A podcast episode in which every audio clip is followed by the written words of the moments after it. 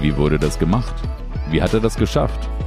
Wir sind wieder auf der Spur nach der ganz genauen Reihenfolge, Qualität und Menge der Zutaten für den Teig, aus dem Träume gebacken werden. Viel Spaß! Moin und herzlich willkommen hier bei uns im Masterpieces Podcast mit einem neuen Thema, eine neue Folge. Ich bin hier nicht allein. Moin Alex und hallo. Moin, grüß dich. Moin, moin. Genau, wir haben uns heute das Thema auf die Fahne geschrieben in dieser sensationellen zweiten Episode. Also wir wissen noch nicht, ob sie sensationell wird, aber das ist die Erwartungshaltung. Da sind wir direkt im Thema. Was machen wir eigentlich, wenn wir so richtig deprimiert sind? Und wie kommen wir da eigentlich wieder raus? Ähm, und die dazu passende Frage ist eigentlich, habe ich mich selber deprimiert gemacht oder ist mir das passiert? Weil für den Fall, dass ich die Verantwortung dafür hätte, dass ich deprimiert bin und in irgendeinem Loch rumhänge, in dem ich rumlungere und aus dem ich dringend wieder raus möchte, ähm, ja, dann muss ich es ja ändern können. Oder? Was meint ihr? Also ich glaube, um die erste Frage zu beantworten, deprimiert machen wir uns immer selbst. Na, also da mag es Dinge geben, die von außen passieren, die wir unter Umständen auch nicht beeinflussen können, aber unsere Reaktion darauf ist ja immer hausgemacht. Das heißt, so blöd das klingt, weil manche Situationen sind halt härter als andere, aber ich habe in jedem Fall die Verantwortung für meine Gefühle. Ne? Also bin ich deprimiert, ist es mein Ding. Bin ich nicht deprimiert, dann ist es auch mein Ding. Also habe ich sozusagen die volle Verantwortung ich darüber. Ich mache mir also die Welt, wie ich möchte. Dementsprechend eher so die Erwartungshaltung, die man selber an sich und an eine Situation hat, glaube ich, spielt dabei eine sehr große Rolle. Also hatte Pipi Langstrumpf schon ziemlich viel richtig gemacht. wir, wir erleben das ja auch in anderen gesellschaftlichen Debatten im Moment, dass irgendwie da ganz viele verschiedene Realitäten gerade echt aufeinander crashen. Und im Übrigen behauptet auch jede Variante, dass sie das Ganze wissenschaftlich beweisen kann, was ja auch interessant ist. Ähm, okay, also ich bin richtig tief ins Loch gefallen. Habe ich mich da selber reingeschaufelt. Muss dann ja so sein, wenn ich die Verantwortung habe, dann habe ich so reagiert, dass ich richtig schlechte Laune bekommen habe. Irgendwas ist passiert, es gibt also ein externes Ereignis und dann ist meine Reaktion darauf, äh. Ich vergleiche das immer mit einer Schraube.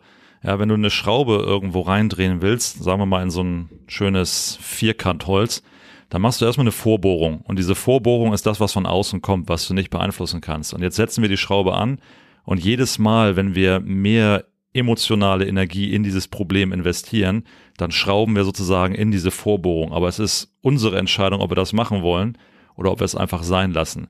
Das heißt, wenn gleich das Loch schon irgendwie von außen entstanden ist, weil irgendwas extern passiert ist, was ich nicht beeinflussen konnte, irgendjemand ist blöd zu mir gewesen, irgendwas ist passiert, ja, blöde Steuerrückzahlung, dann ist es immer noch meine Entscheidung, ob ich mich emotional voll darauf einlasse oder ob ich sage, okay, ich verwende da jetzt keine Energie drauf oder im Gegenteil sogar, ich finde jetzt eine positive Emotion, auf die ich mich fokussieren kann, um da noch also stärker drauf zu Ich mich nicht in das Problem, ich lege mich nicht in die Kuhle. Ähm, genau, aber die Frage ist genau. ja, warum hat man überhaupt die Neigung, sich da reinzuschrauben? Das ist ja interessant. Also so Steuererklärung ist auch, oder Steuerrückzahlung ist auch ätzend, aber das, was ja so richtig in die Eingemachten geht, ist so eine Partnerschaft oder so Leute, die einen halt, die einem so nahe sind, dass sie einen triggern können. Logischerweise. Also, und warum hat man diese Trigger? Also ich habe im Moment eine interessante ähm, Analogie. Mit meinem Sohn machen wir im Moment, der ist sieben, ähm, machen wir im Moment so eine Reflexintegration. Ne? Also es gibt ja diese frühkindlichen Reflexe und wenn die nicht in, richtig integriert sind, also das heißt, die ersten paar Jahre verwächst sich das normalerweise und wenn sich der ein oder andere Reflex nicht verwächst, dann bleiben die halt an. Das heißt, die kriegen irgendeinen Trigger, an der Schule rempelt sich jemand an oder so und dann geht der Moro-Reflex los und dann haben die halt irgendwie, reißen die die Arme hoch. So, da können die gar nichts gegen machen, aber natürlich ist Konzentration mit nicht integrierten Reflexen total schwierig. So, ähm, warum diese Reflexe da sind, macht total Sinn. Man kommt auf die Welt irgendwie, man reißt die Arme hoch, fängt an zu atmen. Also das hat schon so seinen Sinn. Warum aber in Gottes Namen passiert denn von außen etwas, das mich so triggert und wo kommen denn dann diese emotionalen Reflexe her? Also das ist ja fast eigentlich genau der Punkt. Da passiert etwas von außen, also du kriegst von außen den Cue, den Trigger und dann rennt ein Programm in dir los und das passiert natürlich, also je so je weiter die Menschen von mir entfernt sind emotional, umso weniger können die mich triggern. Klar kann mich auch mal ein fremder Autofahrer triggern, wenn irgendwie der richtig abnervt und nicht aufhört zu hupen und Lichthupe hinter mir und ich weiß nicht was, aber normal normalerweise ist mir der herzlich egal. Wenn der einen schlechten Tag hat, dann hat das mit mir genau nichts zu tun. Ähm, aber wenn jemand so ganz nah an mir dran ist, dann kann er halt etwas auslösen, das alle anderen nicht auslösen kann. Und wo kommt das her? Also wo kommen sozusagen diese, Programme her, diese Programme, die einen in völlig falsche Bahn legen, die mich in, zur Schraube verwandeln, die sich dann in dieses äh, Loch drehen. Wo kommt das her? Also ich habe mich dann in letzter Zeit sehr viel selbst beobachtet, weil ich auch so diese Reflexe automatisch habe und die sind, glaube ich, genau mit dem, was du gerade beschrieben hast, super vergleichbar, sind aber immer emotionale Reflexe. Das heißt, es kommt ein genau. externer Trigger und ich gehe innerlich sofort auf, ja, es ist meistens gar nicht Angst, sondern eher so eine Anti-Haltung und Abwehr und dementsprechend, wenn man das nicht kontrolliert, gleich ins Zurückschießen und äh, man, man wehrt sich sofort. Und das, was ich für mich herausgefunden habe, ist, dass das sehr oft mit meiner Identität zu tun hat. Und die Identität definiert sich für mich aus meinen Werten. Und da ich mich in den letzten Jahren sehr intensiv mit meinen eigenen Werten auseinandergesetzt habe und die überhaupt erstmal her herauskarven, herausfinden musste, ähm, hat das für mich plötzlich Sinn gemacht. Also ein, einer meiner Hauptwerte ist ähm, die, ähm, die, die Freiheit. Und ich habe das total gemerkt, dass ich in Situationen war, wo mir jemand extern sagte, dass ich etwas Bestimmtes tun sollte. Und das ging sofort der Trigger an. Dachte, warum eigentlich? Und es ging halt in der Situation darum, dass mir eigentlich meine Freiheit genommen wurde, meine Selbst, meine Autonomie, meine, dass ich selbst entscheiden konnte über die, die Situation. Und dementsprechend war sofort diese emotionale Abwehrhaltung an. Okay. Äh, jetzt wäre dann die nächste und folgende Frage, woher kommt eigentlich so ein Wert? Wir haben ja aus unseren früheren Runden, die wir alle nicht aufgenommen haben, irgendwann mal die Wertediskussion gehabt und ich habe immer noch die steile These, dass ein Wert eigentlich mal sowas wie eine, wie soll ich sagen, Verletzung oder emotionale Deformation war, also, dass irgendwann mal jemand mir, in deinem Fall jetzt, also Freiheit ist für mich auch ein Riesending. Wenn jemand kommt so äh, und sagt, du musst im Übrigen, dann kannst du mal blind davon ausgehen, dass ich gar keinen Bock habe. Also vielleicht mache ich das, je nachdem, wie die Hierarchie der Notwendigkeit ist, aber ich habe definitiv keinen Bock drauf. Ähm, aber warum eigentlich? Ich glaube, das kommt daher, dass ich Situationen erlebt habe, ähm, so mit Schule und Elternhaus und ich weiß nicht was, wo ich einfach nicht sein wollte und wo ich aber nicht rauskam, weil ich nicht die Mittel dazu hatte. Also ich glaube, dass aus dieser in Anführungsstrichen Verletzung heraus dieser Wert entwickelt wurde, der sich jetzt ja ganz positiv verkaufen lässt. Ich bin halt ein freiheitsliebender Typ und so. Aber die Wahrheit, also die Wahrheit in Anführungsstrichen, ähm, das, was dahinter liegt, glaube ich, ist die Erfahrung, die ich nie wieder machen will, dass man mich einsperrt. So, und dann ist ja, also, oder? Und das, wenn das zu automatischen Triggern führt, dann sind wir ja relativ schnell, also sind es Erfahrungen, die ich gemacht habe, die ich nicht machen wollte, und das sind dann die emotionalen Reflexe, die mich dann in die Kuhle packen. Ich bin also, total bei dir und ich, ich glaube auch dran, dass genau daher die, die Werte sich sozusagen entwickeln aus frühkindlich oder aus der Kindheit. Woher aber sozusagen mein Streben nach Freiheit wirklich kommt, kann ich leider, das habe ich bisher noch nicht rausfinden können, auf welcher, welchem Entzug oder auf welcher Verletzung das eigentlich wirklich beruht, weil ich eigentlich sehr, ich dachte eigentlich immer sehr, sehr freiheitsbezogen erzogen oder äh, wurde, beziehungsweise ein Umfeld hatte, in dem ich tun und lassen konnte, was ich wollte, gefühlt. Ähm, aber da bin ich noch auf der Suche. Vielleicht hat es dann auch gar nichts damit zu tun. Was sagst du, Alex? Hast du einen Ansatz? Ja, also ich glaube durchaus, dass das was mit Prägung zu tun hat. Ich weiß nicht, beziehungsweise habe mir noch nie so Gedanken darüber gemacht, ob es zwangsläufig einhergeht mit einem Mangel. Das mhm. ist ja das, was ich bei dir gerade rausgehört habe, ne? dass da irgendwo ein Mangel mal vorgelegen hat. Die Frage habe ich mir tatsächlich nie gestellt, aber ich bin fest davon überzeugt, dass es schon frühkindliche Prägung ist und das, was ich aus meinem Elternhaus später dann aus der Schule, dem Freundeskreis mitnehme, was mich prägt und in mir ein Werteset einfach wachsen und gedeihen lässt. Und ich bin ja auch der Meinung, dass diese Werte schon relativ früh feststehen und sich letztlich dann nur noch in ihrer Hierarchie verändern und gar nicht so sehr in ihrem Dasein. Also ich habe so die, die These, dass außer bei schweren Krankheiten oder posttraumatischen Belastungsstörungen Werte sich nicht verändern. Na, also in ihrer Reihenfolge vielleicht, aber gar nicht so unbedingt in ihrem Dasein. Soll heißen, wenn Wert äh, eins bei mir Freiheit ist, zum Beispiel, um euer Beispiel jetzt einmal aufzugreifen, dass es nie das Gegenteil davon sein wird, sondern dass die Freiheit vielleicht irgendwann mal weniger wichtig ist, zum Beispiel wenn man Kinder hat und merkt, okay, so viel Freiheit habe ich nicht mehr, aber das ist in Ordnung für mich, denn die Liebe zu meiner Familie ist jetzt auf Platz eins gerutscht und die Freiheit ist dementsprechend so ein bisschen runtergegangen, dann ist das ja eine hierarchische Veränderung. Ne? Aber dass man sagt, so Freiheit bedeutet mir jetzt eigentlich gerade gar nichts mehr, Das kann ich mir nicht vorstellen. Ne? Und ich bin auch ganz ehrlich, ähm, ich habe auch nie so richtig für mich den Sinn darin gesehen, mich zu fragen, wo es herkommt, da ähm, die Werte sich für mich soweit akzeptabel anfühlen und ich sie ähm, gerne in mein Leben integriere. Problematisch wird es eher dann, und ich glaube, da sind wir wieder beim Thema, wenn wir merken, dass die Verletzung eines bestimmten Wertes uns ganz tief nach unten schraubt, ja, und wir dann aus diesem Teufelskreis nicht mehr rauskommen. Und dann kann die Frage natürlich wo kommt diese Verzweiflung jetzt her, aufgreifen und man kann sie, man kann sie nutzen, um sich zu fragen, warum bin ich denn jetzt eigentlich gerade so angefasst? Und die Antwort auf diese Frage könnte unter Umständen helfen, aus diesem Loch wieder rauszukommen. Ne? Wenn ich nämlich merke, okay, ich bin hier gerade getriggert, weil meine persönliche Freiheit angegriffen wurde, um Yannicks Beispiel jetzt zu nehmen, und sich dann vielleicht auch die Frage zu stellen, bin ich denn jetzt gerade unfrei oder hat da einfach nur jemand was gesagt, was sich aber überhaupt nicht auf mich auswirkt und diese Energie dann mitzunehmen, um sich wieder also, da was ich ganz spannend finde, ist zu überlegen, woher kommt das Ganze, um gegebenenfalls Werte besser zu verstehen oder halt auch sie gegebenenfalls vielleicht ändern oder wie du richtig sagst, in der Hierarchie ändern zu können. Ich bin mir auch nicht sicher, ob das wirklich aus, immer aus dem Mangel kommt oder ähm, wie du gerade sagst, Hauke, irgendwie aus, aus ne, was bei dir Freiheit äh, hervorgeführt hat oder andersrum, wie du sagst, Alex, irgendwie aus der, aus der Prägung kann ich mir beides vorstellen, äh, ist nochmal ein spannendes Feld.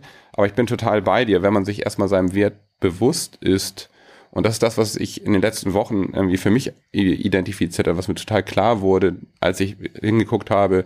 Und das war sozusagen der, der Ursprung. Ich habe erstmal meine Trigger identifiziert, also die Situation und hinterher die Situation analysieren können für mich. Ah, ich wurde da gerade getriggert, ich habe diese emotionale Reaktion und Abwehrhaltung gemerkt und dann erst im, im Nachhinein herausgefunden, dass das gegen einen meiner Basiswerte ging und kann dann, wie du richtig sagst, selber dann entscheiden, wie reagiere ich das nächste Mal darauf, dass man sich sozusagen vorbereitet, also die Erwartungshaltung auf so eine Situation, wenn mir jemand zum Beispiel gegen meinen Freiheitswert mich in einer be bestimmten Situation ähm, angeht, mich triggert, dass mir das sofort bewusst ist und von da aus dann ähm, ich entscheide, wie gehe ich damit um, möchte ich darauf reagieren. Und ich glaube, dass man diese Emotionen überhaupt in den Griff kriegt, hilft total, wenn man dann weiß, ah, das geht gerade gegen diesen Wert und ich kann vielleicht aktiv entscheiden, wie ich reagieren möchte.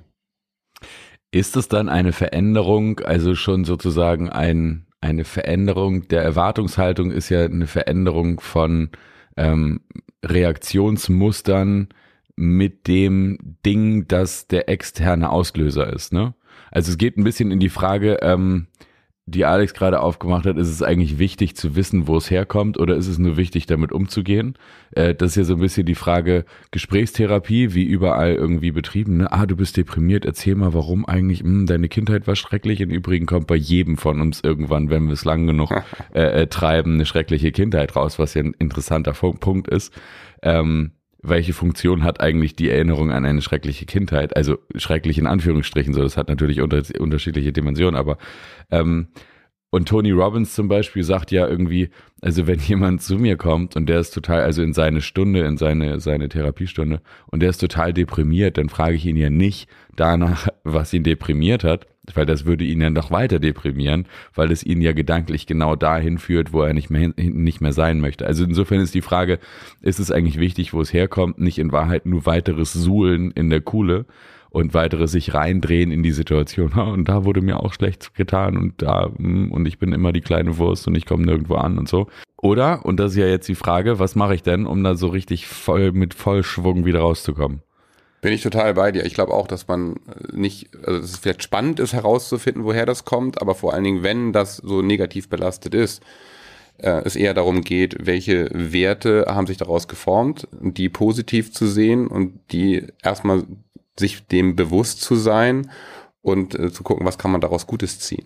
Also für mich ist immer die, die mentale Notbremse einfach erforderlich. Ja? Das heißt, wenn ich in so einem, in so einem Abwärtsstrudel bin und wenn ich irgendwann die Kapazität habe, das auch festzustellen, entschuldigt bitte, ja, und da auch wirklich zu sagen, ich sehe gerade, wie ich immer wütender, immer frustrierter oder wie auch immer werde, dann zu sagen, okay, ich muss jetzt irgendwas tun, was mich aus dieser Gewohnheit rausholt, weil irgendwann ist es gewohnheitsmäßig, dass ich mich einfach in dieser Emotion ergehe, ja, und die wächst immer weiter, da fließt immer mehr Energie rein. Das heißt, mein Nummer eins Tipp, und das ist das, was ich mache, ist immer irgendwas zu tun, was erstmal diesen Automatismus unterbricht. Ja, bei einem Computer wäre es Steuerung Alt entfernen und dann kann ich den Task Manager öffnen und die Prozesse entsprechend beenden. Also für die Ich kann hier sowas machen wie, wo wir gerade bei Toni. Für die, für die Windows-User, ja. Ja, ein, Mac Ich stürzt ja nie keine ab, Ahnung, oder? Ich habe es noch nicht erlebt, ne. Op Option Command Escape ist das, aber Also, das macht man ähm, wirklich normalerweise nicht. Man braucht es nicht. Also wie dem auch sei, auf jeden Fall kann ich die, den Prozess beenden, indem ich irgendwas drücke bei einem Computer oder indem ich mir sage, ich mache jetzt irgendwas, was mich rausholt. Ne? Und wir hatten gerade Tony Robbins, der empfiehlt ja da immer gerne einfach mal zu lächeln, weil man erwiesenermaßen, wenn man lächelt, Schwierigkeiten dabei hat, negative Gedanken noch aufrechtzuerhalten. Ja, andere Leute ähm, empfehlen laut Stopp zu rufen und sich sozusagen selbst erstmal den Gedankenprozess zu beenden. Das wirkt aber manchmal vielleicht ein bisschen komisch, vor allen Dingen, wenn man unter Menschen in der So Öffentlichkeit in der ist. U-Bahn irgendwo. Ja, aber- So, oh, stopp! Ja, Stopp! ja, okay. Nächste Haltestelle ist deine übrigens. Ne? Aber Aber wenn ich das, wenn ich das geschafft habe, dann kann ich entsprechend positive Emotionen erzeugen, äh, indem ich zum Beispiel mein Lieblingslied höre, indem ich Okay, okay, okay. You name stopp, it, ja, also du kannst gleich jetzt irgendwas hin. Genau, einsetzen. stopp, stopp, das, was jetzt, so, jetzt ist ja die entscheidende Frage, wenn ich gerade so richtig losstrudel, ne? Also so richtig geht voll ab, die Post geht ab. Ich komme gerade so in diesen Tunnel, mein Blickfeld verengt sich und ich richtig heftig ätzend sauer und alles ist Mist und so. Ähm, dann muss ich ja irgendwie, kriege ich denn dann den Anker geworfen, der mich überhaupt wieder in die, in die Möglichkeit bringt, mich dabei zu beobachten, was gerade passiert. Weil das ja auch so eine fragile Situation ist. Da muss ja dann nur noch ein weiteres Cue kommen und schon bist du wieder drin im Strudel. So selbst wenn du mal ganz kurz einen lichten Moment hast und denkst, ey, es ist gerade so ein Schwachsinn, was du hier denkst. Und dann kommt noch irgendwas von außen, dann bist du gleich wieder drin. Also weil ja, es ist ja nicht stabil in der Situation. Sondern es ist ja so, weißt du, da kommt dann noch ein auslösendes irgendwas und dann stößt du dir noch den Kopf, was natürlich total sinnvoll ist in der Situation, stößt du dir natürlich den Kopf, weil du gerade irgendwie sinnlos durch die Gegend so wandelst, so bist du gleich wieder voll drauf oder so. Aber wie komme ich in die Situation, dass ich mich selber beobachten kann? Also ich gehe die Post ab, wie komme ich da raus? Also ich glaube, die Meisterschaft hat man dann wirklich bestanden, wenn man den Raum zwischen diesem externen Reiz und seiner Reaktion wahrnehmen kann. Und genau da, wie Alex sagt, Stopp, selbst wenn man sich vielleicht mental sagt, also einfach diesen Raum, bevor man reagiert, nutzen kann, um dann selber zu entscheiden, aktiv drüber nachzudenken, wie möchte ich jetzt auf diese Situation entscheiden. Das wäre die Meisterschaft klappt meistens so gar nicht, weil es einfach ein ne, automatisierter Reiz ist und automatisierte ähm, Reaktion und dementsprechend ist, glaube ich, genau diese Selbstbeobachtung, um möglichst diesen, diesen Raum und überhaupt diesen Reiz zu, zu erkennen, äh, wirklich die, die Meisterschaft. Problem ist nur, wenn man jetzt erstmal automatisch reagiert, vielleicht das wenigstens dann wahrzunehmen, oh, ich habe gerade automatisch reagiert, wollte ich gar nicht, und dann zurückzurudern. Ich glaube, das ist sozusagen, kann man so Stück für Stück in diese Richtung kommen. Also für mich, ich vergleiche das mal so ein bisschen mit meiner Zeit, als ich mal ähm, Artikel für die Men's Health geschrieben habe. Da gab es ja mal so dieses, diesen Klassiker Sixpack in drei Wochen. Ja, warum, warum schreibt man das? Weil keiner ein Männermagazin kaufen will, wo drin steht Sixpack in drei Jahren. So, da hat keiner Bock anzufangen, dauert ja viel zu lang. Äh, deshalb in drei Wochen. Und das ähm, Gute an solchen Artikeln ist, das funktioniert für Leute, die schon ein Sixpack haben und das vielleicht nur ein bisschen rausformen wollen, wird aber schwer für Leute, die totale Anfänger sind. Und genauso ist es mit diesem Stopp auch. Wenn ich schon Erfahrung habe im achtsamen Umgang mit meinen Gedanken, mit meinen Gefühlen, dann kann ich natürlich sehr achtsam auch erkennen, okay, ich bin jetzt hier gerade in einem negativen Gedankenstrudel und den unterbreche ich. Ansonsten gilt für alle, und ich sage leider in Klammern, weil ähm, hier, heißt es ja nicht drei Monate, drei Jahre, hier geht es einfach wirklich darum, ich übe das, indem ich immer wieder versuche, wenn ich dran denke, mir einfach bewusst zu machen, okay, was, was denke ich gerade, was fühle ich gerade. Ja, und dann gibt's immer so diese klassischen Tipps mit so einem, mit so einem Armband, an dem ich kurz schnipse oder ich mache mir irgendwie einen Ring an Finger, den ich sonst nicht trage und immer wenn ich den sehe, weiß ich, ah, ich muss mal kurz gucken, wie fühle ich mich eigentlich. Ja, und je mehr ich das übe, umso achtsamer wird mein Gehirn irgendwann im Umgang mit diesen Emotionen, ja, und dann sitze ich irgendwann im Auto und ohne äußeren Trigger denke ich auf einmal daran, hey, wie fühle ich mich eigentlich gerade? Und wenn ich das geübt habe, und das ist individuell unterschiedlich, wie lange es dauert, bis ich das festsetze, aber wir reden hier nicht von der Ewigkeit, dann bin ich in der Lage, irgendwann in so einer Situation auch mich dran zu erinnern, hey, ich habe hier eine negative Emotion, ich sehe sie gerade und jetzt kann ich sie unterbinden. Ne? Also ich, mein Tipp wäre immer, das im Trockenen zu üben, so wie wir es beim Sport ja auch machen. Ich fange erstmal mit einem Besenstiel an und dann nehme ich die Olympiahantel. Ja, und wenn ich so ein bisschen die Bewegung drauf habe und das Gefühl habe, so jetzt läuft es, dann wird es irgendwann mehr und mehr werden und ehe ich mich versehe, ist es ein Selbstgänger, dass ich jedes Mal, wenn ich eine Emotion habe, auch diesen begleitenden Gedankengang habe, so ähm, will ich das oder will ich das auch, gerade nicht. Diese, diese Achtsamkeit, die du ansprichst, also das im Moment leben, also sich wirklich überhaupt bewusst zu sein, was mache ich gerade, was denke ich gerade, was ähm, passiert eigentlich um mich herum, umso mehr man das schafft, umso einfacher ist es genau diese, diese Reize zu sehen und vielleicht manchmal sogar kommen zu sehen und äh, schon sich vorher zu überlegen, wie möchte ich eigentlich da auf die nächste Situation reagieren und äh, vielleicht viel mehr mit äh, einer positiven Haltung in sowas reinzugehen. Das was wir am Anfang hatten, also die Erwartungshaltung auch an solche Situationen. Also ich werde beim Autofahren geschnitten, äh, jemand bremst total bescheuert vor mir und äh, ich könnte fluchen oder ich könnte das auch einfach sagen, ach, der will ja auch nur glücklich sein. Ähm, und also einfach die, die Haltung gegenüber solchen Situationen vielleicht schon, wie du sagst, Alex, im Vorhinein üben und äh, auf alles anwenden zu können. Also übe ich die Erwartung zu haben, wenn bestimmte Situationen eintreffen, anders zu reagieren. Also Trockenübung, der Besenstiel vor der Langhandel. Ich nehme meine Trigger-Situation und probe trocken die Reaktion, die ich dann haben will in der Hoffnung, dass der Auslöser und meine automatisierte Reaktion lang genug ähm, voneinander entfernt bleiben, damit ich dann noch irgendwie sage, so warte mal, da wollte ich jetzt ganz anders rangehen. Also. Ich glaube, das ist schon ein Schritt weiter. Ähm, ich glaube, das erste ist wirklich ähm, ganz wertneutral erstmal die Achtsamkeit zu üben, überhaupt zu erkennen, okay, ich reagiere hier gerade auf etwas. Ne? Ich bin, ich bin sozusagen in so einem Automatismus gefangen, ohne dass ich jetzt schon drüber nachdenke, ähm, wie will ich mich denn eigentlich fühlen.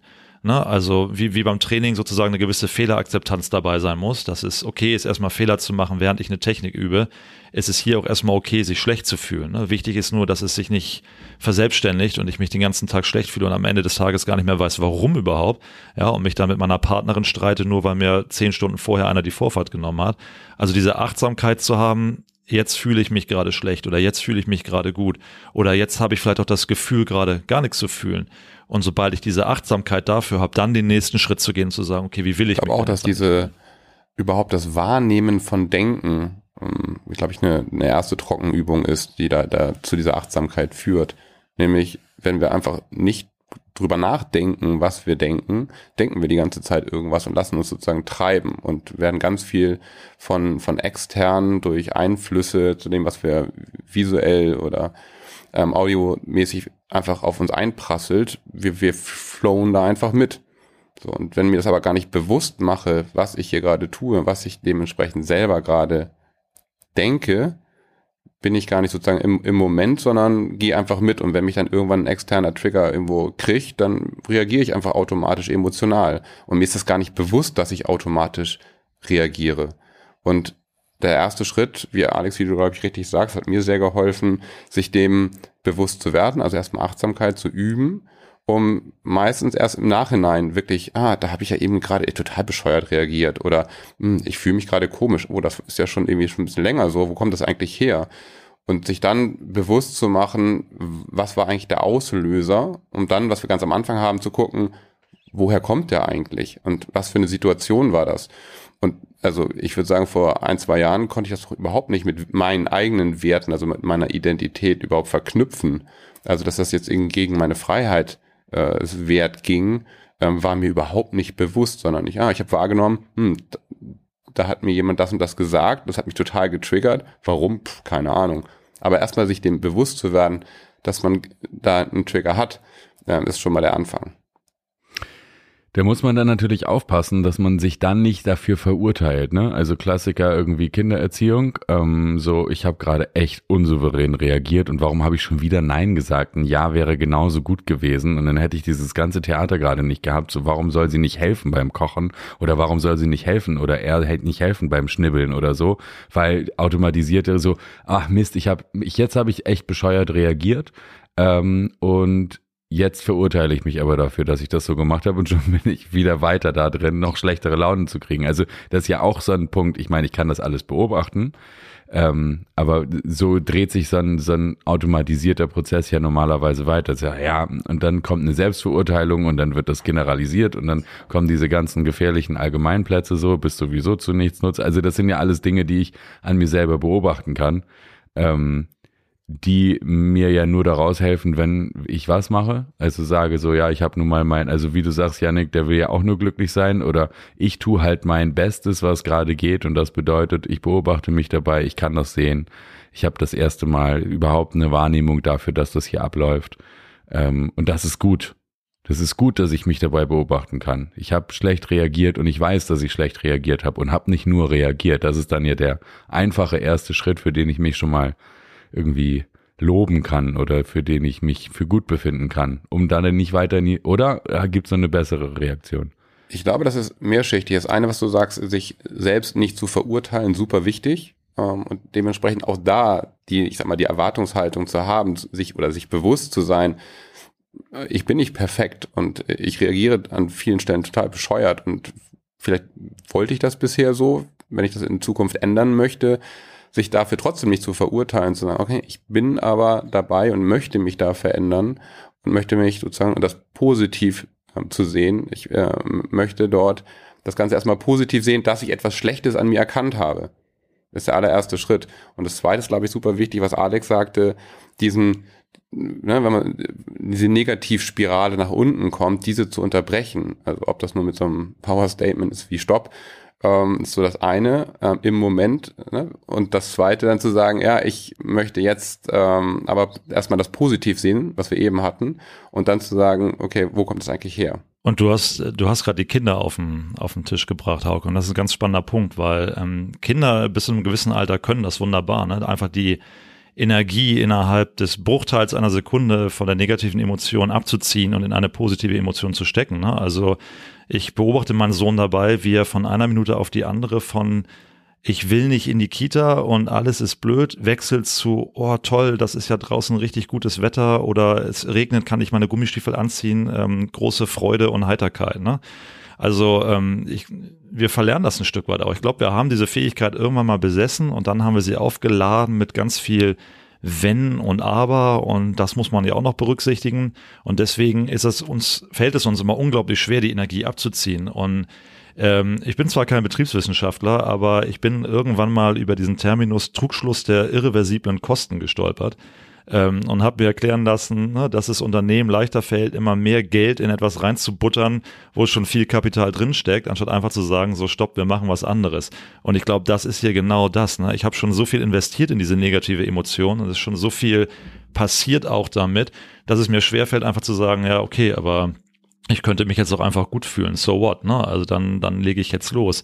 Und ähm, es ist einfach auch unglaublich schwer zu sagen, das ist der eine richtige Schritt, weil es eben auch stark von der Situation abhängt. Ähm, was für mich zum Beispiel ein Klassiker ist, wenn es mir zu Hause passiert, ähm, ich mache irgendwas und es gelingt mir nicht. Ja, und ich komme in diesen negativen Gedankenstrudel, warum hast du das jetzt nicht hingekriegt und so ein Ärger und du musst das, dann ist das einfachste für mich, ich habe mein Trainingsgerät draußen im Garten, ich gehe raus und ich mache irgendwas, was ich gut kann.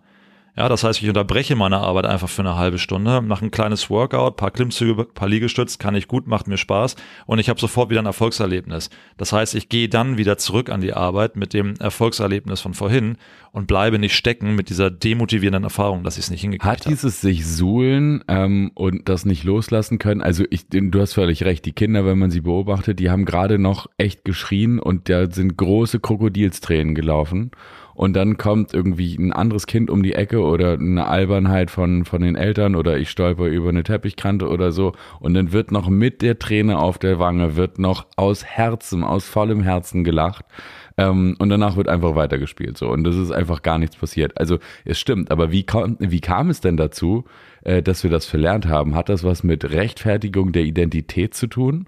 Also ist, ist uns da unsere Identität und die ganze, also was ist uns denn da im Weg? Oder hat man Angst, und das wäre jetzt auch wieder eine Identitätsfrage, hat man denn Angst, dass man für irre gehalten wird, wenn man irgendwie in einer einen Sekunde äh, noch total sauer ist und dann aber fröhlich lachend einfach weiter? Also das wäre ja eigentlich die Königsdisziplin dann, zu sagen, okay, ich habe mich gerade beobachtet, das war echt eine voll schwachsinnige Dis äh, äh Reaktion von mir, die ist automatisch losgelaufen. Und dann kann ich es umbauen. Also sofort ich 180 Grad drehen und dann, na meine Kleine, äh, also was ist uns denn da im Weg? Warum machen wir das denn nicht einfach? Also was hat sich denn da reingeschoben in diese Fähigkeit? Ich glaube, da sind, da sind verschiedene Ebenen. Ne? Also einerseits lernen wir alle irgendwann unseren Emotionen nicht mehr so freien Lauf lassen zu lassen. Das heißt, ähm, Punkt eins ist, glaube ich, dass wir immer wieder versuchen, Emotionen auch zu unterdrücken und dann bauen sie sich immer weiter auf, weil irgendwo müssen sie sich entladen. Und wir beladen das Ganze mit weiteren Interpretationen. Ja, also ähm, ich bin einfach ziemlich sicher, dass mein Sohn nicht so viel in bestimmte Situationen reininterpretiert. Wenn etwas doof ist, dann ist es doof, aber dann ist nicht die ganze Welt doof, sondern dieser Augenblick, diese Situation, dieses Spielzeug oder was auch immer. Und bei, bei Erwachsenen oder dieser Papa, ja, wobei ich bin ein perfekter Vater, okay, mir passiert. Noch so einer. Ich dachte, ich bin alleine. Aber nee, nee, wir sind schon zu zweit. Ähm, aber bei, ich beobachte das bei mir ganz oft, dass ähm, nur eine Kleinigkeit passieren muss, und wenn ich dann beobachte, warum diese Kleinigkeit sich so aufgebauscht hat, dann stelle ich fest, dass meine Gedanken daraus ein riesiges Konstrukt gemacht haben, wo viele Faktoren noch mit dran beteiligt sind. Und dann ist es nicht einfach nur das kaputte Smartphone, was gerade mal ein Jahr alt ist, sondern es ist die ganze betrügerische Industrie. Und das sind Gedanken, die machen sich Kinder nicht. Und ich glaube, das spielt auch mit rein. Ne? Also je mehr wir dieses Konstrukt, warum wir gerade schlecht drauf sind, aufblähen, umso schwerer wird es dann auch irgendwann da rauszukommen, weil immer neue Punkte dazukommen, die uns genau das meinte ich mit geben. diesen ganzen Triggern. Ne? Also in der Situation, die instabil automatisch einen wegspült, ähm, reichen kleine zusätzliche Trigger, die einen dann in dem Strudel echt tief gefangen halten. Was ist, was ist das Problem? Also wo kommen denn diese negativen Allgemeinplätze her? Sind das einfach Glaubenssätze, die ich so aus der Medienhypnose übernehme, so oder die ich mir noch irgendwie sind das einfach un, ungeprüfte Wissenslücken, die gefüllt werden von Menschen, die da irgendwas reinblubbern oder Meinungen, die da irgendwie rein also wie kommt denn das zustande? Die betrügerische Industrie ist bei mir jetzt nicht so ein Thema, aber ich verstehe den Punkt. Das ja, in Wahrheit ist es ja ein Allgemeinplatz, ne? Das ist so unkonkretes, Sammelbecken, äh, also was die Begrifflichkeit angeht, die betrügerische Industrie. Wer ist denn eigentlich die Industrie? Und wieso ist sie eigentlich betrügerisch? Also könnte man ja wunderbar auseinandernehmen, diese allgemeinen Sachen. Du bist zu nichts zu, äh, zu, nicht zu gebrauchen. Du machst es immer falsch. Du bist, also das sind ja alles Allgemeinplätze, aber wo, wo bilden die sich? Warum sind die da? Warum gibt es die überhaupt in unserem ähm, geistigen Organ, das da automatisch dann solche Schwachsinnigkeiten abspult? Also ich glaube schon, dass das, dass wir da sehr ja, geprimed, also sozusagen vorgefärbt sind und gefärbt werden. Und das auf der einen Seite, was wir vorhin hatten, wo kommen die Werte eigentlich her? Die haben sich ja auch irgendwie entwickelt und gefestigt, dass wir halt auch in unserem Gedankenkonstrukt, also sind wir jetzt sagen jetzt per se erstmal negativ Sachen gegenüber eingestellt oder positiv. Und ähm, wenn man sich alleine die Großteil der Medienlandschaft anguckt ähm, oder auch die, die großen Zeitungsblätter, viele gehen halt mit Negativschlagzeilen äh, irgendwie raus, weil sie irgendwie wohl offensichtlich interessanter sind.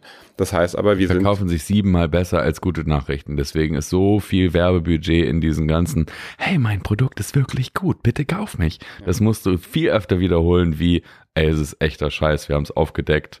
Uncovered Cola enthält Zucker. Nicht im Ernst. Ja, total strange. Aber dementsprechend ähm, ist, glaube ich, diese Negativität, die ähm, durch viele Sachen auf uns einströmt, glaube ich, ein, eine sehr große Vorprägung äh, in unseren Gedanken.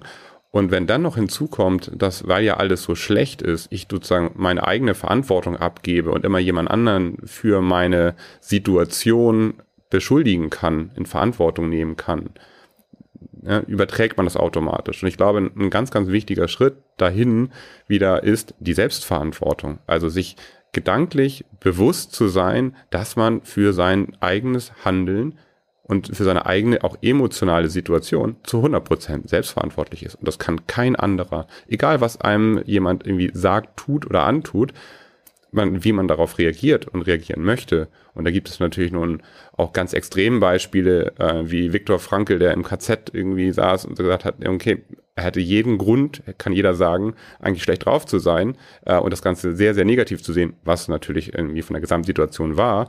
Aber sozusagen sich gedanklich darauf positiv einzustellen, sagen, was kann ich selber beeinflussen? Meinen eigenen Gedanken, meine eigene Haltung dazu, also eine Haltung dazu entwickeln. Wie heißt das Buch? Man's Craving for Meaning oder sowas? Hm. Egal, reich mir nach. Das ist, wie, wie heißt das Buch, das du gerade zitiert hast? Viktor Frankl mit Gott, ich wollte, ich habe das nicht ausgehalten, das weiterzuhören. Ich habe das ausgemacht, weil ich dachte irgendwie, oh Gott. Ja, also das, die Geschichte ist, ist, echt hardcore. Ist wirklich ähm, extrem, aber das zeigt, ich weiß nicht genau, wie das Buch heißt, ähm, aber diese, das zeigt einem eigentlich, dass die Selbstverantwortung und dementsprechend die Haltung, die man dadurch entwickelt, ähm, durch diese hundertprozentige Eigenverantwortung, glaube ich, alles beeinflusst. Eigenverantwortung, das ist ein schöner Punkt. Das ist auch wahrscheinlich bei den, bei den Allgemeinplätzen, die du dann formulierst, also bleiben wir bei der betrügerischen Industrie. Ähm, das ist dann Externalisierung der Verantwortung, ne? Das hat dann nichts mit mir zu tun. Ja, und sich auch dabei bewusst zu sein, dass was kann ich selber beeinflussen und was kann ich ähm, wirklich selber ändern und was kann ich überhaupt nicht beeinflussen. Also irgendeine politische Gesamtsituation ähm, kann ich nicht mal beeinflussen. Das heißt, es ist einfach außerhalb meiner Reichweite. Und warum sollte ich mich damit alleine beschäftigen? Ähm, wenn es irgendwie direkt auf mich Einfluss hat, ist es vielleicht ganz gut zu wissen, aber warum sollte ich mich darüber aufregen, wie bestimmte Sachen sind, also dementsprechend auch wieder negativ aufladen mit etwas, was ich nicht mal beeinflussen kann? Kann mich doch viel besser darauf konzentrieren, was kann ich indirekt oder direkt beeinflussen und vor allen Dingen, was kann ich selber ändern? Und mein, was kann ich selber ändern? Meine eigenen Gedanken, meine eigene Haltung dazu. Genau, das war der Grund, weshalb wir, entschuldige das ganz kurz, das war der Grund, weshalb wir irgendwann vor anderthalb Jahren aufgehört haben, Nachrichten zu, zu konsumieren. Also sowohl in, inzwischen sogar keine Wetternachrichten mehr. Wir gucken nur noch morgens, okay, Regen und äh, Temperatur, aber ähm, die meisten Nachrichten, die auf einen niederströmen, sind in, in einer Zwei-Phasen-Überprüfung null und nichtig. Erster Faktor ist genau das, was du gerade gesagt hast, Yannick. Ähm, kann ich das Ding überhaupt beeinflussen? Das ist die erste Frage, die wichtig ist. Und wenn nicht, dann ist es eigentlich schon fast keine Nachricht mehr. Ähm, und die zweite Frage wäre dann, kann, äh, beeinflusst es überhaupt mein Leben? Und wenn es in beiden Fällen nicht zutrifft, also ich kann es nicht beeinflussen und es beeinflusst mein Leben nicht, also ich kann es nicht verändern und es beeinflusst mein Leben nicht, dann ist es eine Nichtmeldung. Und die meisten Nachrichten sind aber genau diese, sind irgendwelche Großwetterlagen, die mich gar nicht betreffen, ähm, die ich null beeinflussen kann, ja, warum soll ich mich damit belasten? Also ja, ich finde auch Naturkatastrophen echt schrecklich und wenn ich helfen kann, dann helfe ich gerne, aber wenn ich gerade gar nichts machen kann, außer mir die Katastrophenbilder anzuschauen, dann kann ich im Übrigen mich entscheiden, mich mit positiveren Dingen zu beschäftigen. Also auch genau. eine, eine Erfahrung, die ich gemacht habe. Ich habe mich auch von, von Nachrichten äh, gar nicht so 100% bewusst, warum ich das eigentlich getan habe. Ähm, vor, ich weiß gar nicht, mittlerweile zwei oder drei Jahren wirklich komplett abgekapselt, äh, keine, keine Zeitung mehr gelesen, äh, keine, kein Radio mehr gehört. Ich habe irgendwie sonst NDR Info wirklich äh, geliebt und auf dem Arbeitsweg irgendwie mehrfach die gleichen Nachrichten gehört äh, und selber hinterher festgestellt, dass ich gar nicht mehr genau mich erinnert habe, was habe ich da eigentlich gehört und ähm, mittlerweile auch Radio wirklich wegschalte oder äh, Radio so gar nicht mehr höre, aber auch vor allen Dingen bei Nachrichten bewusst einfach ausmache, falls das irgendwo mal läuft oder nicht hinhöre, weil mich das einfach überhaupt nicht beeinflusst. Also ich hat diese Nachrichten Doch, haben, negativ. Ja, also negativ. Also man hat danach echt schlechte Laune so. Man geht mit einem schlechten Gefühl aus der Tagesschau raus, finde ich. Genau. Und äh, dementsprechend, ich habe bisher nichts vermisst. Und die wichtigsten Sachen, äh, wie zum Beispiel Corona oder irgendwelche Regeln, die da mit einem ab einhergehen, die kriege ich durch mein Umfeld automatisch mit. Also die wichtigsten Nachrichten, die mich wirklich auch beeinflussen oder die irgendwie in, in, an die ich mich halten muss, äh, dass sich gerade irgendein Strafgeldkatalog bei, bei zu schnell fahren äh, erhöht hat, ähm, das erzählt mir schon jemand, wenn das in irgendeiner Weise wichtig ist. Oder ich kriege halt irgendwie vielleicht mal einen Strafzettel, der ein bisschen höher ist und krieg's dadurch mit. Deswegen muss ich mir nicht Nachrichten angucken. Ich glaube, zum Thema Eigenverantwortung nochmal ähm, ist es auch ganz wichtig und deswegen ähm, haben wir entschieden, zum Beispiel keine Zeitung mehr zu lesen oder keine Nachrichten mehr zu hören, ist sich vorher auch bewusst zu machen, wie will ich mich denn eigentlich fühlen. Ja, also das muss mir ja auch bewusst sein. Wenn ich eine schlechte Emotion habe und ich will die unbedingt loswerden, dann brauche ich ja ein Wohin jetzt. Ne? Also ansonsten begebe ich mich wieder in so einen weiten Raum vieler Möglichkeiten und da schwingen halt auch negative Emotionen wieder mit. Ne? Aber wenn ich weiß, ich will mich eigentlich glücklich fühlen, frei fühlen, ich will fröhlich sein, dann habe ich einen, einen Bezugspunkt, wo ich hingehen kann. Ne? Und ich glaube, das ist am Anfang sehr schwer. Ähm, eigene Erfahrung von mir ist, wenn ich so richtig aufgebracht bin und ich sage mir so, jetzt sei doch einfach glücklich, dann war es in der Vergangenheit so, dass ich dann gesagt habe, so, nee, will ich jetzt nicht. So, ich will mich da drin suhlen. Ne? Und ich glaube, das ist auch eine Gewohnheit. Man hat dann irgendwie das Gefühl, dass wenn man sich darin suhlt, irgendjemand anderes das schon für einen regeln wird. Und dass dann so dieser große Moment kommt, oh sorry, ja, die Welt war ungerecht zu dir und hier ist übrigens ähm, die Wiedergutmachung. Aber wir müssen uns klar machen, dass es an uns liegt, da ganz frei rauszukommen, indem wir sagen, stopp, bis hierhin und nicht weiter und jetzt fühle ich mich wieder gut. Und das ist letztlich dann auch eine Gewohnheit. Ne? Also genauso wie diese negativen Emotionen dadurch erstmal Fahrt aufgenommen haben, dass sie immer ungefiltert sozusagen in unseren Körper durften, können wir eine positive Emotion dahingehend auch trainieren, dass das irgendwann unsere automatische Reaktion ist. Und das klingt wie Hexenwerk, aber wer mal so seinen Alltag beobachtet, der wird merken, wie viele Gewohnheiten wir einfach haben, auf Basis der Tatsache, dass wir es immer und immer wieder getan haben, sei es die Art, wie wir Zähne putzen, die Reihenfolge, wann der Kaffee kommt, wann der Gang zum Auto oder zur Bahn oder wie auch immer. Und mit Emotionen ist es nicht anders. Also trainiere ich mich dahingehend, mich immer wieder in eine positive Grundstimmung zu bringen, dann wird das irgendwann auch automatisch passieren. Und dann müssen wir uns diese Frage kaum noch stellen, wie komme ich denn eigentlich aus dem Loch raus, weil die Situationen immer seltener werden. Finde ich ganz wichtiger Punkt. Also ähm, Beispiel, was ich in den letzten Wochen viel bei mir selber beobachte, ähm, oder mir überhaupt erstmal mittlerweile bewusst geworden ist, ähm, dass wenn man einfach nach einem stressigen Arbeitstag irgendwie nach Hause in die Familiensituation kommt und da irgendwie gerade Rambazamba ist oder irgendwie alle gerade was von einem wollen und man eigentlich gerade Ruhe haben möchte oder irgendwie das selber noch nicht verarbeitet hat, was da eigentlich in den letzten Stunden alles passiert ist und eigentlich gerade ziemlich leer ist, die können da überhaupt gar nichts für. Und sich sozusagen bewusst zu sein, wenn ich in so eine neue Situation komme, selbstverantwortlich zu sein, die können da alle gar nichts für. Und außerdem möchte ich positiv in der nächsten Situation sein, weil die Stunden, die ich jetzt irgendwie zum Beispiel in einem Familienkreis verbringe, möchte ich irgendwie ja nicht sozusagen dadurch beeinflussen lassen, dass ich vorher einen anstrengenden Arbeitstag hatte. Ne, wenn man das sozusagen wieder die Verantwortung abgibt, alle, alle, alle Recht dazu hätte ich ja, mich sozusagen sagen, nee, ich, ich bin jetzt auch schlecht gelaunt, muss ich gar nicht. Ich kann einfach sozusagen mein Mindset komplett sofort in dem Moment ändern und sagen, okay, ich übernehme die Selbstverantwortung hierbei und ähm, stimme mich positiv auf die äh, nächste Phase von meinem Tag ein und kann das wirklich so, wie wir es vorhin hatten, ein Kind sofort umswitchen, das andere hinter sich lassen und sozusagen ähm, leise für mich selber ähm, leiden ähm, und das Leiden nicht sozusagen nach, nach draußen bringen, sondern sagen, ey, ich habe hier gerade richtig Spaß daran, äh, im, im Abendprogramm mit den Kindern ähm, Spaß zu haben. Ist es, muss es denn eigentlich überhaupt ein Leiden sein mit einer unverarbeiteten Situation? Ist das nicht auch eine Entscheidung? Kann ich mir das nicht auch aussuchen?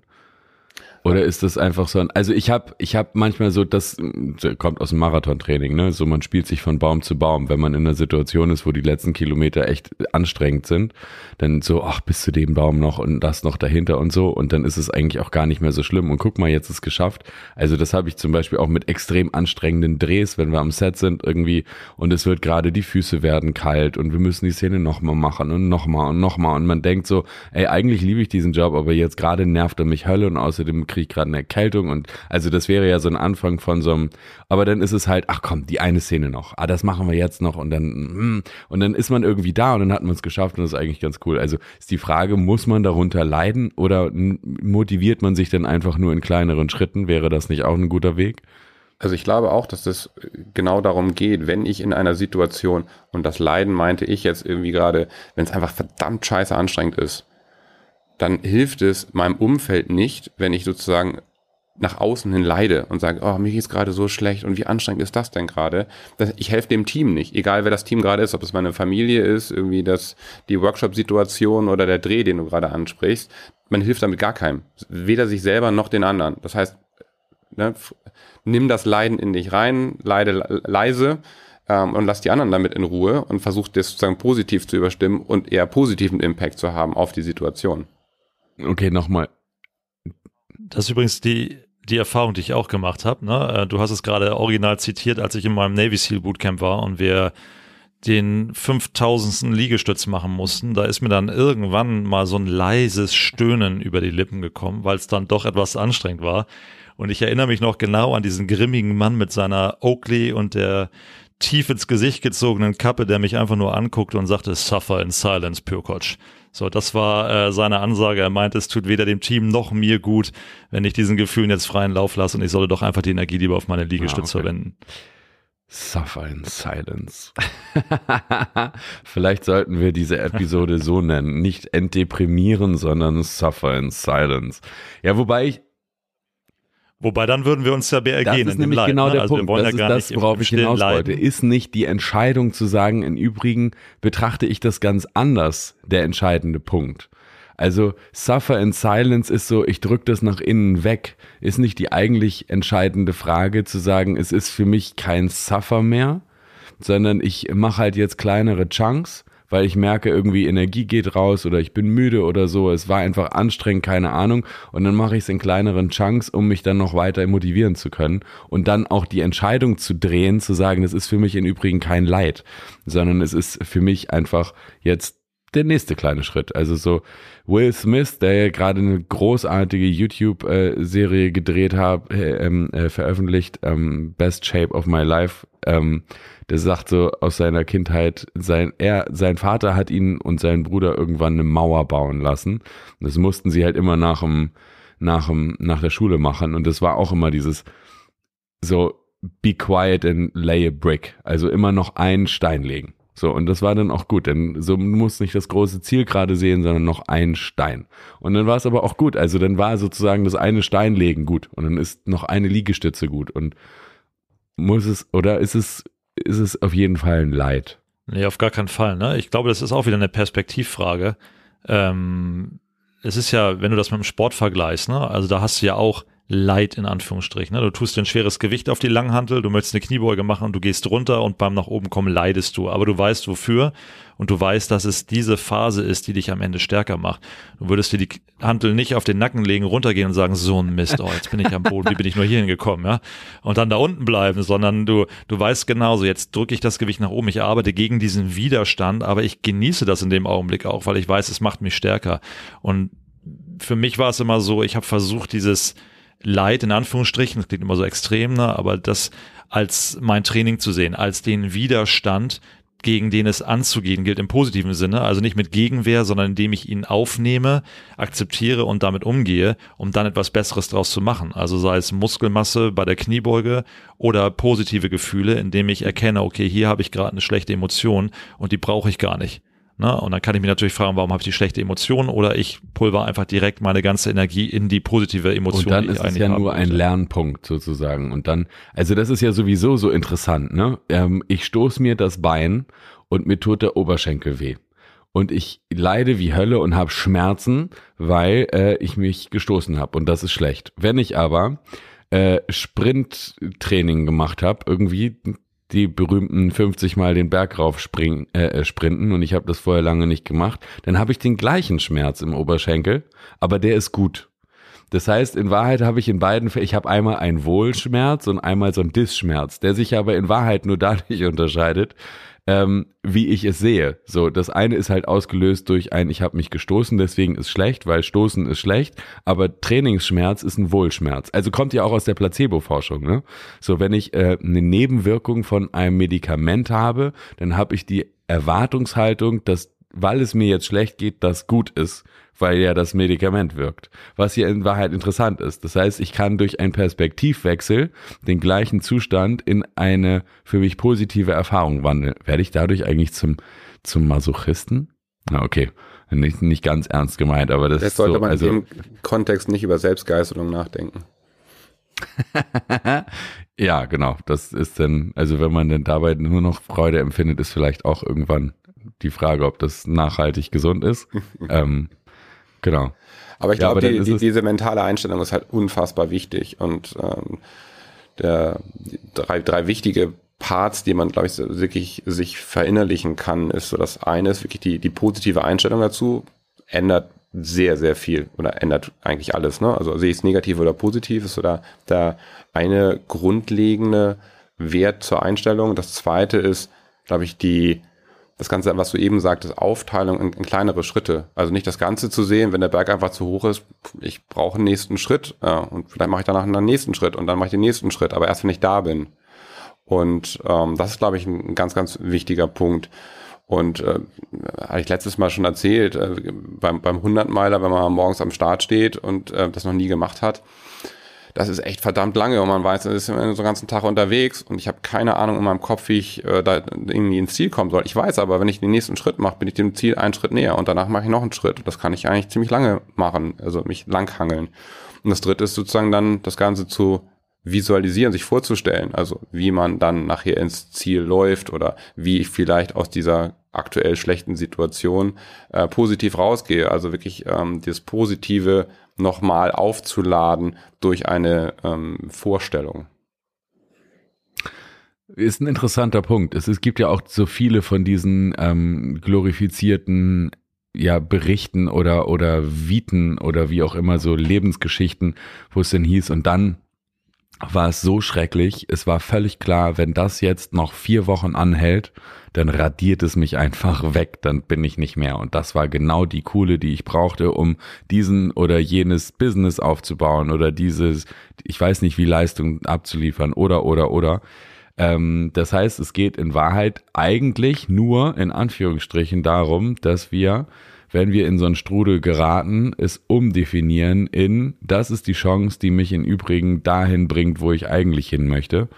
Ähm, das ist das Tal, durch das ich gehe, bevor ich den Berg hochgehen kann, weil notwendigerweise muss ich vorher durch ein Tal, es sei denn, ich fliege sozusagen direkt auf den Berg, das wäre ja so die, die nächste Fall. Aber dann ist es ja nur die um, um ja, die, der Perspektivwechsel, auch in so einer Situation, in denen es mich total wegträgt, zu sagen, also, äh, das ist im Übrigen genau das Lernmoment, das ich brauchte, um mich dabei zu beobachten, wie ich mich gerade in die Kohle lege und sage, so, das ist die Kohle, die ich brauche, um richtig happy zu sein, weil das trainiert meine Aufmerksamkeit. Weil ohne diese Kohle, und das ist ja auch ein, es ist, jetzt wird so langsam wird sozusagen meine, Depri meine, meine Depression zu einem Wohlschmerz, ähm, weil das sagt ja auch Tony, auch wieder Tony Robbins. Entschuldigung, ich lese gerade viele von seinen Büchern nochmal oder zum ersten Mal. Ähm, er sagt, das Schlimmste, was einem ja passieren kann, ist, wenn man in diesem eigentlich ist alles okay Land, in diesem Niemandsland ist, auch emotional, weil da gibt es einfach keinen Grund, irgendwas zu ändern. Da ist nichts richtig geil und da ist auch nichts richtig, richtig ätzend oder richtig scheiße und deswegen ähm, ändere ich halt auch nichts. Aber wenn es mich richtig aus der Kurve trägt, dann ist mir völlig klar, hier muss ich was ändern und wenn es aber auch richtig geil ist, dann ist es halt so großartig, dass ich genau das erhalten möchte. Also das sind sozusagen die beiden States, die man erreichen möchte, Zustände, die man erreichen möchte. Und wenn man in dem Negativen drin ist, dann muss man sich nur klar machen, dass das die notwendige Voraussetzung ist dafür, in, in Positiven zu kommen, weil nur da komme ich aus dem Niemandsland raus. Und dann ist ja sozusagen jeder Ausraster ab sofort irgendwie der Anlass für eine gute und positive Gewohnheit, oder? Habe ich, hab ich das vergessen? Ja, ich glaube, das ähm, beobachtet man oder hört man auf jeden Fall äh, immer wieder von Leuten, die Nahtoderfahrung hatten, dass die hinterher ihr Leben einfach komplett geändert haben. So, das heißt, ne, was du gerade so ganz negatives Beispiel oder ganz negative Situationen hatten und denen einfach ganz klar bewusst wurde, was jetzt für sie persönlich gerade eigentlich das, das Wichtige oder das Positive ist und sagen so, das ganz Negative will ich gar nicht mehr, ich ändere jetzt einfach mal radikal.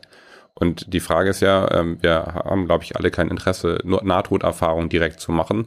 Ähm, wie kann man das dann äh, sozusagen vorher schon selber in die Hand nehmen und äh, diese Veränderung herbeiführen? Also diese Nahtoderfahrung mache ich eigentlich jedes Mal beim Training. Ich weiß nicht, wie du trainierst, aber ich bin da, ich bin da recht regelmäßig Gast. Aber äh, was mir noch einfällt zu dem Thema ist, ich, ich finde negative Emotionen, die setzen einem dann immer so diese metaphorischen Scheuklappen auf. Ne? Und ähm, Pferde, die, die einen Karren ziehen, die sollen halt nicht nervös werden, wenn nebenan noch Straßenverkehr ist oder Leute mit Hunden ähm, was wir aber verpassen, wenn wir diese Scheuklappen aufhaben, sind all die Chancen, die sonst auch da sind. Ne? Also gibt ja immer so dieses ähm, leicht esoterisch angehauchte, wünsch es dir einfach und dann passiert es auch. Und ich glaube, dieses Fünkchen Wahrheit, was dabei ist, ist eben dieses, wenn ich die Scheuklappen abnehme, sei es nun, weil ich mir das gewünscht habe und denke, nun wird es auch in Erfüllung gehen, oder weil ich einfach in einer positiven Emotion bin, dann sehe ich die Möglichkeiten einfach, die die ganze Zeit da waren und die ich nutzen kann, die ich greifen kann, beruflich wie privat. Ähm, solange ich aber irgendwie in diesem Abwärtsstrudel bin und meine Scheuklappen auf habe, fokussiere ich mich nur auf das, was auch zu meiner derzeitigen Emotion passt. Denn nach meinem Wissen hat das Gehirn einfach die Tendenz, Emotionen zu finden, die zu den bisherigen Emotionen passen und Gedanken zu finden, die zu den bereits gedachten Gedanken passen. Das heißt, wenn ich sage, alles ist schlecht, dann wird mein Gehirn mir mehr Bestätigung dafür liefern, dass auch alles schlecht ist. Im Umkehrschluss heißt das aber auch, wenn ich es geschafft habe, in einen Modus zu kommen, wo ich sage, alles ist super und ich fühle mich gut, wird mein Gehirn mir mehr Bestätigung dafür liefern. Und das ist ja der Punkt, wo wir hinwollen. Na, wir wollen ja dahin, wo wir immer mehr Möglichkeiten haben, unser Leben so zu entwickeln, wie wir es wollen. Also Scheuklappen ab und Fokus auf das, was wir vielleicht im Future Me schon gesehen haben und wo wir eigentlich gerne sein wollen in unserem Ja, genau. Sein. Und wenn wir dann in der Zwischenzeit aber doch mal einen Sidestep haben, weil es uns aus der Kurve trägt, weil wir irgendeinen Trigger haben, der irgendeine Gewohnheit loslaufen lässt, die eben doch negativ ist, und ich habe die Chance, mich dabei zu beobachten, kann ich ja selbst das in der Perspektive jetzt verändern und sagen, das ist im Übrigen ganz gut, dass das passiert, weil hier gab es offensichtlich noch eine Gewohnheit, die transformiert werden will. Ähm, und schon bin ich wieder auf, auf der Spur von etwas Positiven, weil ich sehe ja jetzt, dass ich etwas beobachtet habe, das an mir negativ ist und das ist an sich gut, weil ich das jetzt verändern kann. Wenn ich das nicht hätte, dann wäre es mir vielleicht nicht aufgefallen und es wäre aber die ganze Zeit als potenzielles Risiko da. Insofern habe ich jetzt etwas entdeckt, das ich verändern kann und das ist an sich ja schon gut. Also als gewohnheitsmäßige Einstellung. Ja, ja okay, verstehe ich. Also, so, it's a rap. Die Frage ist, womit fange ich an? Mit Achtsamkeitstraining. Ich finde dieses Buzzword so furchtbar, um es mal auf den Punkt zu bringen. Sei achtsam ist irgendwie so ausgelutscht, wie es ausgelutschter nicht sein könnte. Also, was konkret tue ich als allererstes? Ich beobachte mich selbst. Ist es das? Ist das Achtsamkeit? Ja, ich lerne zu beobachten, was vorgeht und was sonst als automatisch erster positiver Schritt. Als zweites verurteile ich mich nicht. Das ist dann ja auch wichtig. Egal, was dabei rauskommt, das ist die Trainingsfehlertoleranz es darf, ich darf mich nicht verurteilen, richtig? Also ich muss zulassen, dass ich etwas beurteile, was mir möglicher, äh, beobachte, was mir möglicherweise zwar gar nicht gefällt. Und das ist aber gut, dass ich das beobachten kann, weil das ist mein positiver, das ist der Wohlschmerz. Ne? Ich habe zwar Schmerzen, aber ich betrachte das als Wohlschmerz, weil ich jetzt etwas überhaupt ändern kann. Das ist nämlich dann der dritte Punkt. Ich ändere die Perspektive, ich übe, wie ich äh, reagieren will, wenn ich in die Situation komme, als ein bisschen Advanced Technik ähm, und dann bin ich back on track, oder? Eigentlich hätten wir diesen Podcast irgendwie in 30 Sekunden abfiedeln können. Einfach positiv denken. das ist noch so ein Buzzword. Äh, was mache ich, wenn ich deprimiert bin?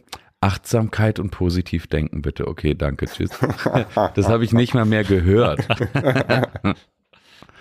ja, okay. Sehr gut. Habe ich was vergessen? Gibt es noch einen ultimativen Trick?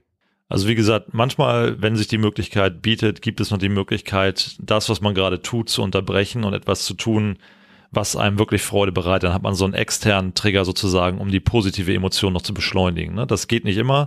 Manchmal muss ich die Arbeit im Kopf machen, aber wenn ich zu Hause bin und Zugang habe zu Dingen, die mir Freude bereiten, dann kann ich das dadurch noch so ein bisschen beschleunigen. Ne? So der Kickstart zu und ich einer glaube, was positiven auch Emotion. Richtung Positivität geht, gibt es das Wort überhaupt, ähm, ist Humor also einfach Humor zu üben und auch Sachen, die einfach schlecht laufen, einfach auf die leichte Schulter zu nehmen, einfach mal von einer anderen Perspektive zu sehen.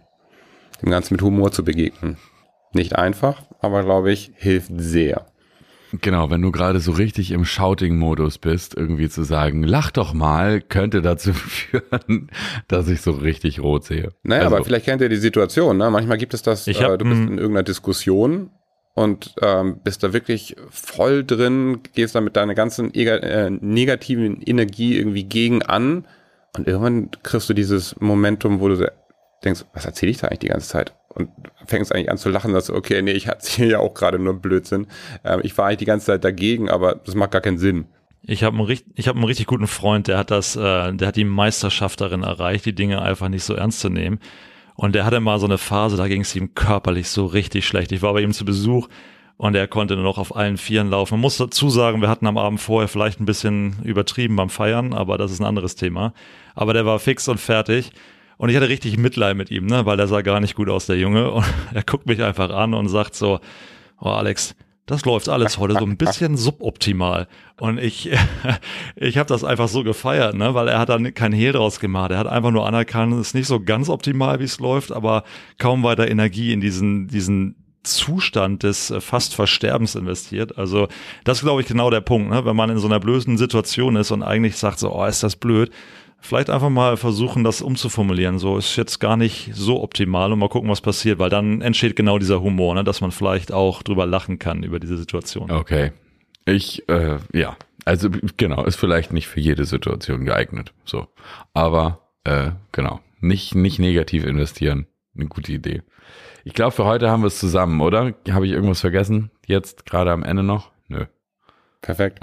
Alles super. Alles. Für den Fall, dass wir irgendwas vergessen haben, das dich da draußen ganz wahnsinnig interessiert, dann schreib uns bitte gerne eine Mail. Du findest die E-Mail in den Show Notes und ähm, genau, man muss es immer wieder sagen und das ist etwas, das hören wir auch schon fast zu häufig, aber nicht vergessen, diesen Podcast zu abonnieren, egal auf welcher Plattform du ihn hörst, damit du auch die nächste Folge auf jeden Fall angezeigt bekommst. Wir freuen uns auf dich das nächste Mal. Danke Alex, danke Yannick und ich würde sagen. Danke dir, Hauke. Tschüss. Sehr gerne. Ciao.